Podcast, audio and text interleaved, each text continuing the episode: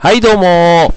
今週も始まりました、匠の館です。えー、超アヘオ .com の協力により放送しております。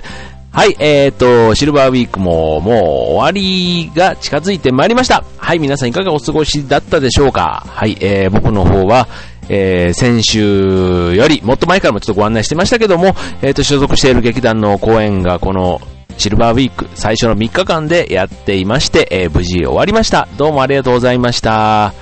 はい、えーっとね、この、えーと、超アヘオ .com の各番組のパーソナリティの方もね、たくさん来てくれてね、えーあの、おかげさまで、あの、公演の目標はね、今回5回公演で、目標450人というふうに言ってたんですけども、それもね、無事、えークリアしまして、えーと、今年がね、10周年の記念公演だったんですけども、あのはい、えっ、と、お客さんの入りも、え、目標通りという感じで、え、あとなかなかね、お芝居の方はね、もう1回1回、あの、全5回のうち3回を、えー出演してたわけなんですけども、うん、まあ3回もね、まあ、やっぱりね、1回1回生でやってますからね、ちょっと、うまくいったとことかね、まあ、うまくいったところが次の回はうまくいかなかったり、なんかそういったね、まあやってる方ももう、こうね、緊張感がありつつなんですけども、まあ、見ている方もね、あのそれぞれの回で楽しんでいただけたら、ないただけたかなというふうに感じています。はい。えっ、とね、今回ね、あの、A と B ということでね、えっ、と、2バージョンあったんですよ。えっ、とね、何のバージョンというとね、あの、話の中身は、ロベール・トマさんというね、フランスの、えっ、と、昔、その昔は、えっ、と、ヒッチコックと、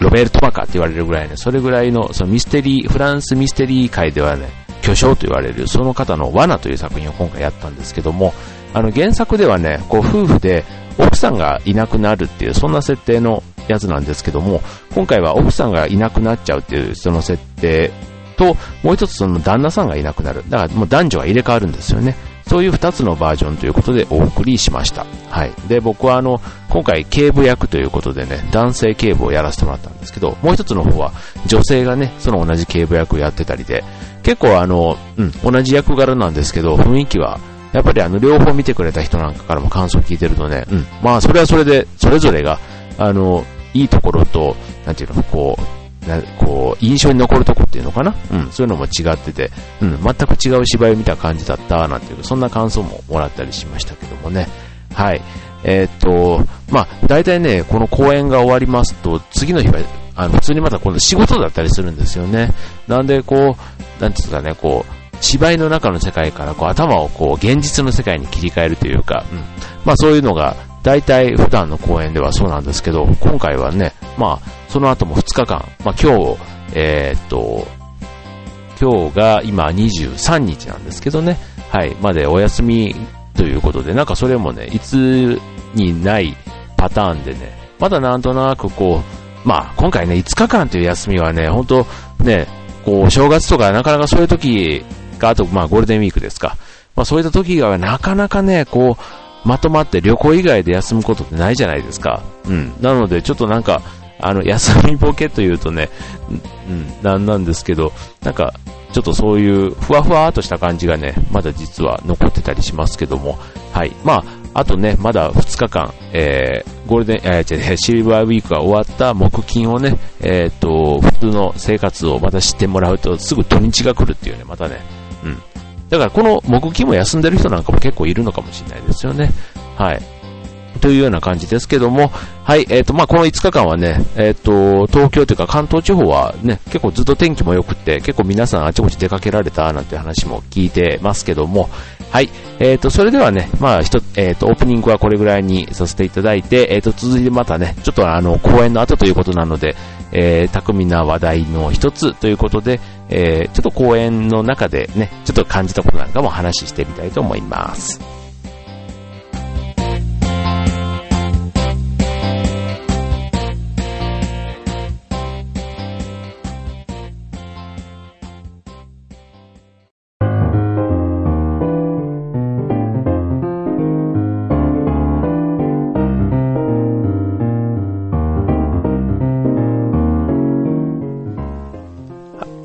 ということで、えっ、と、続いてのコーナーですけども、はい、えっ、と、まあ、この公演がね、えっ、と、無事終わってということでね、本当にね、あの、まあ、ほっと一安心ということなんですけども、まあ、一応このね、曲がりなりにも10年間こうね、やってきてますとね、まあ、自分がこう役をもらって演じるっていうのももちろんそれはそれで、あの、まあ、セリフを覚えたりとかね、なんかこう、大変、大変というかね、うん、あるんですけども、やっぱりまあ舞台って、あの、自分だけで作ってるわけじゃないじゃないですか。まあ当然ね、あの、自分がそんなに大層なことやってるかって言われるとね、まあ本当に、まあね、あの、みんなの助けがあってすごい、なんとかやってんだなっていうのを、なんか改めて今回なんかもね、実感したりしたんですけども、うん、改めてこう、ね、舞台一つ作るのにも、ね、美術さんがいたり、衣装さんがいたり、ね、音響さん、照明さん、あとね、もう、舞台監督さんもいれば、まあ、演出なんか座長がやってくれたりしてますけども、で、あとそれぞれのね、役者も、まあ、ある意味、代わりがいないわけですよ。ね、代わりがいない中ではね、もうその日の体調管理、まあ、その日までの体調管理ですかね。まあ、そういうのだったり、あと、稽古なんかもね、こう、お互いの、あの、自分の仕事の時間をこう、縫いながら、ね、こう、うまく工夫したりして、なんていうことで、なんかね、まさにチームワークというか、チームで作ってるなーなんていうのが、今回すごい実感して進め準備も進めてきたなっていう感じだったんですけども、まあ、今回はなんとなくね、こう全体をこうね、眺めてるというか、あのー改めて、今までだったら結構自分の役を一生懸命やるところにすごくね、意識がどうしてもやっぱり行ってたとこだったんですけども、今回はね、なんとなくこう、音響さんとかね、照明さんとかね、なんか、ちょっといつも使ってるホールじゃなかったっていうのもあるんですけども、なんかこう、例えば音響さんの出す音の響きがどうとかね、照明さんの作ってくれる明かりが、あこんな感じなんだ、なんていうところ、なんかね、こう、会場がいつもと違うところだったということで、なんとなく自分の意識がいったこともあって、そんなね、音と光、ね、明かりのね、なんかプロの人たちの仕事ぶりをすごく意識できたというね、そんな点からちょっと今日の匠の話題にしてみたいなと思うんですけども、はい。まあね、音響さんってね、あのー、ね、えっとね、ここ何年ぐらいだろうな、もう5、6, 6年ぐらい、6、5、6年ね、あの、やって、手伝っていただいてる、あの音響さんなんですけども、まあ、この音を作るというかね、なんか自分なんかも全然そういうセンスがないからわかんないんですけど、本当にね、こう、台本はね、自分たちと同じように台本をね、読み読みこなされて、それで音をこう作ったり選んだりしてきてくれたりするんですけども、そのね、やっぱり音っていうのが、こう場面場面で、例えばこう、シリアスな場面だったり、まあ今やってる劇っていうのがミステリー劇なんで、こう謎解きとかがあったりするわけじゃないですか。そうするとね、まあ、演じてというか、役者が、あ、この音に乗っていけるなっていう、そんな音もあったり、あと、お客さんがね、こう聞いてて気持ちよくなるというか、こう、あの、み、なんか、いざなわれるっていうんですかね。うん。うわあ、こういう音で来るわけ？みたいな、なんかね、そういうところをね、こう、うまくこ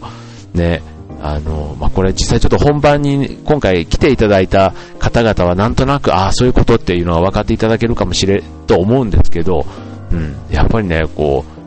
う、うん、なんかプロの仕事って、あ、こういうことを言うんだなっていうのをね、なんかまざまざと今回もすごく実感した感じでしたね。うん。やっぱりね、音ってこう、普段テレビ見ててもね、音って絶対流れるじゃないですか。音楽って。うん。これね、音楽って本当になんか何気なく BGM みたいな感じで聞き流してたりすると思うんです。あの、街の中でもね、例えば駅のプラットフォームでもいいと思うんですよ。いろんな音がね、あの、目をつぶって、あの、駅にいればすごくね、駅とか、あの、ね、デパートでも、本当どこでもいい、ゲームセンターでもいいと思うんですよね。本当いろんな音がね、目や、目を開けてるとね、意外と意識いかないんですけど、目をつぶって周りの音を聞くとね、すごいいろんな音がね、組み合わさって、こう、日常生活の中でこう、うん、過ごしてんだなっていうのをすごく実感できますよ。でね、それぞれの音がね、どういう意図でこの音を流してんだっていうのがね、なんかね、作り手の意図というか、なんかそういうのがね、ひしひしと、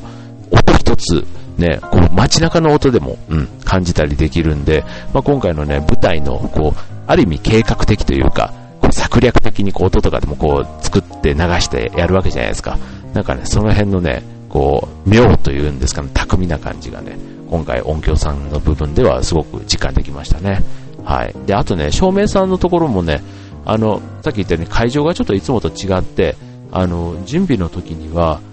まあ、いつもの照明よりはやっぱりなんかちょっと足りな、設備としてね、ちょっとやっぱり欲しいものがなかったりみたいな、そういう感じだったらしいんですけど、うん。あの、まあ、照明の、プロから見てみればもっとまたいろんな意見が出たのかもしれないんですけど、まあ、自分から見てみる分にはね、本当にね、こう、役者とか、あと美術というかね、あの、大道具、小道具をこう引き立たせるテクニックっていうんですかね。うん。すごくこう、引き立つ、うん、光を作っていただいて綺麗なね、あの、舞台はね、アルプスの近くのね、シャモニーというフランスの街が舞台だったんですけど、まあちょっとあの、窓というかね、ベランダ越しにこう、アルプスの背景をこう、仕込んであったりするんですけどね、またそのアルプスの背景、あの、山々ね、山々に当たる光とね、こう、なんて言うんでしょうね、こう、綺麗んですよ、これがまた。あのね、またいつかちょっとね、劇団のホームページとかでもね、多分あの、更新されると思うんですけど、あの、舞台がね、非常に美しい。美しく見えるのはなぜかというと、やっぱりあかりさんのね、こう、作り方っていうのもね、すごく重要で、ね、やっぱ時間が変わると、朝昼晩みたいな、そういうね、時間の経過も光でどんどん表現していくので、うん。でね、まあそれはそれでね、非常にあの、プロの仕事として素敵だなって思ったんですけど、あの、もう一つ今回ね、すごいなって思ったのがね、やっぱりその足りない中でもね、あの、その中でやっちゃうっていうんですかね。ね、よくあの、ね、本当自宅でこう、例えば母親、ね、母親のああいう料理とか見てても、一番思うんですけど、よく冷蔵庫のありもので物を作れる人っているじゃないですか。うん、ああいうのってね、やっぱ頭使うじゃないですか。うん。で、まあ、それなりにね、ちゃんとしたものをちゃんとありものでできちゃうっていうのはね、やっぱりプロだなっていう自分なんか思うんですよね。よく料理人でもね、こう、本当に、あの、調理場で、本当なんか、これとあれとこれとってなんかもう、え？っていうようななんか食材で、ね、こんな素敵なメニューが、みたいなのってあるじゃないですか。うん。なんか今回の照明なんかも、もしかしたらね、あの、そのスタッフ側からしてみたら足りないな、足りないなって思ってる中でも、やっぱりこう、ね、こう、光を当ててもらう立場からしてみると、もう十分すぎるほどうまく、うん、まとめていただいたっていうところがね、なんかプロの仕事だなっていう感じがしましたね。うん、だから、今回ね、思、まず照明さんの方で思ったのは、まあ、そのないことに対して文句を言わずね、あるものでやる、みたいなね。うん。それもね、ある意味プロの仕事の仕方なのかな、っていうふうに思いました。はい。ということでね、えっ、ー、と、まあ、公演の話はもうこれぐらいに、えっ、ー、と、今日はしたいと思います。あの、これで無事、まあ、10周年公演が終わったわけですけども、また11年、12年とね、まあ、今後も、あの、何もなければこのまま頑張って続けていきたいなとも思っていますし、はい、あの、まだね、今年もね、えっ、ー、と、11月にはまた朗読劇を、えっ、と、予定していたり、あと12月にはね、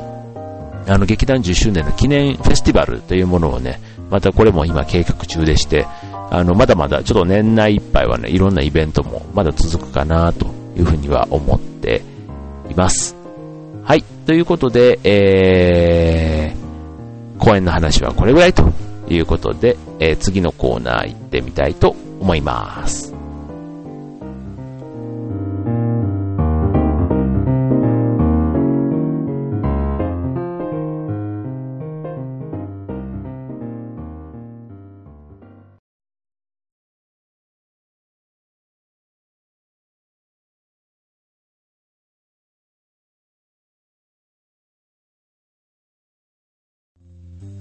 はい。ということで、えー、続いてのコーナーですけども、うんとね、まあ、えー、今日、ね、あのー、まあ、天気が良かったのでね、えっ、ー、とね、市川、千葉県市川市のね、えー、大中園さんというね、大中園さんってわかんないですよね。何かっていうと、梨園なんですよね。はい。で、僕ね、あの、果物の中でね、梨が一番好きなんですよ。梨。うん。梨ってね、えっ、ー、とね、8月、9月、10月、まあ、だいたい8月ぐらいからね、あの、3種類大体有名なやつで、8月は香水。うん、幸せの水とかね、香水ね。えっ、ー、とね、柔らかい肉質と多重糖度が、こうね、多いね、梨なんですよね。で、9月はね、香水、豊かな水って書くね。香水というのが酸味と甘みの調和が取れた、ね、あの、美味しい梨でね。で、今が、えっ、ー、と、9月下旬から10月まで、新高というね、一番ね、サイズ的には大きいんですよ。1個ね、500g ぐらいになるようなね、そんなね、ジャンボサイズもあるような梨なんですけどね。今日はね、その梨をね、梨狩りに行ってきました。梨狩りっていうらしいですね。僕は梨もぎっていう派だったんですけど、もぎじゃない、梨狩りだってね、うちの神さんが言うんでね、梨狩りっていう風に一応ね、放送では言いますけども、個人的には梨もぎだと思ってて、うん、はい、えー、行ってきたんですけども、うん、ね、やっぱりね、梨ってね、あの、ね、あんだけこう実が大きくなるのにもすごいね、えー、まあ春ぐらいに、花が咲くのが5月とか、なんかそれぐらいなんですかね。うん、なんですけど、まあ1年かけてね、まあ終わ、シーズンが終わったら終わったで、なんかその後の、また、あの、翌年の準備みたいな感じになるみたいで、うん、自分なんか本当に梨園に行くのはこのね、梨狩りと、ね、あの、いくつか結構ね、お金いっぱい使うんですけど、梨園で。うん、でも梨が好きなので全然ね、それはそれでいいんですけど、うん、なんか、この、ね、梨園の方々は多分この3ヶ月で1年分の稼ぎをね、やってんだろうなっていう気がしますけども、うん、このね、梨を育てるっていうのもね、多分ね、これ、自分、この間の放送で、あの、家庭菜園、トマトとかね、作ったけどうまく実がなんなかったなんて話したじゃないですか。あの、梨もね、多分これ作るのね、相当大変だと思うんですよね。あの、こうね、自分の好きなものだからね、余計ね、作り手のこだわりがどうなのみたいなとことかね、実はすごく気になって、あの、梨園って市川ってすごく多いんですよね。市川、船橋、松戸、鎌ヶ谷ってね。千葉県はあの、梨の生産量が日本で一番なんですよ。うん。だからね、梨園が本当にね、近所にあるのが実はすごく幸せで、うん。あの、そう、さっきの、さっきまでまたちょっと梨も食べてたんですけど、また明日も食べようかななんて思ってね、それだけでもね、まあ、秋の味覚といえばね、自分はもう何よりも梨なんですよね、もう。そう。なので、今回はね、もういっぱいちょっと自宅用にも買ってきたんでね、毎日梨が食べれると思うと、なんかそれだけでもすごく嬉しいんですけど、はい。あの皆さんもね、多分もう今、あのスーパーでもね、梨はやっぱりこの時期しか出てこないじゃないですか。野菜はね、年から年中食べれますけど、梨はやっぱりこの時期しか出てこないのでね、はい。あの、まあちょっとね、梨の、あの、作り手のこだわりみたいなところをね、なんかあの、聞ければよかったんですけど、実はちょっとあの、自分が食べる方に一生懸命になってしまって、あんまりちょっと、そういうね、梨のいい話はちょっとできないんですけど、これはね、まあちょっと季節のお話ということでね、はい、あの、まあ9月の下旬から今ね、新高という梨が取れて、10月まで、まだまだね、シーズン始まったばっかりです。はい、あの、まあ季節のね、食べ物を、あの、お店とかで楽しむのもいいですけどね、なんか現地にちょっと足を運んで、取れたて、もぎたて、ね、あの、この時期だとブドウとかね、キウイなんかもね、意外とこの時期取れるみたいですけどね。はい、なんか、そういうところに、あと栗拾い、柿拾い、柿取り、柿もぎ、柿、ね、なんかそういうのもね、あの、海の幸、山の幸、ね、畑の幸、たくさん、ね、食べ物豊富な時期ですし、あと稲刈りなんかもね、意外と行ってみたら楽しいかもしれないですよね。はい、そんなね、なんか体験ものでぜひそこで食するなんていうのも、あの、休みの過ごし方としては、なんか素敵なんじゃないですかね。はい、ということで、えっ、ー、と、はい、え、ー、と、じゃあ今週もエンディング近づいてまいりましたので、はい、じゃあ最後は、またちょっと別の話題でね、はい、行きたいと思います。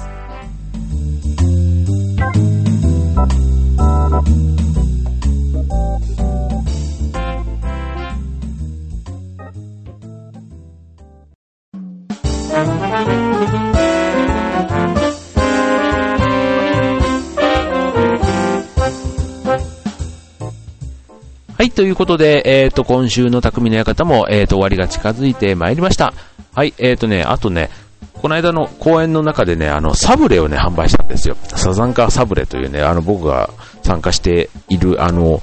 船橋市の町おこしのグループが作っている第1弾のプロジェクトでサザンカサブレというのを発表したんですけどね、それをね、劇団のロビーで今回50個限定で販売させていただきまして、無事、え、おかげさまで、えー、完売することができました。ありがとうございます。はい。ということで、うん、このサブレもね、なんかあの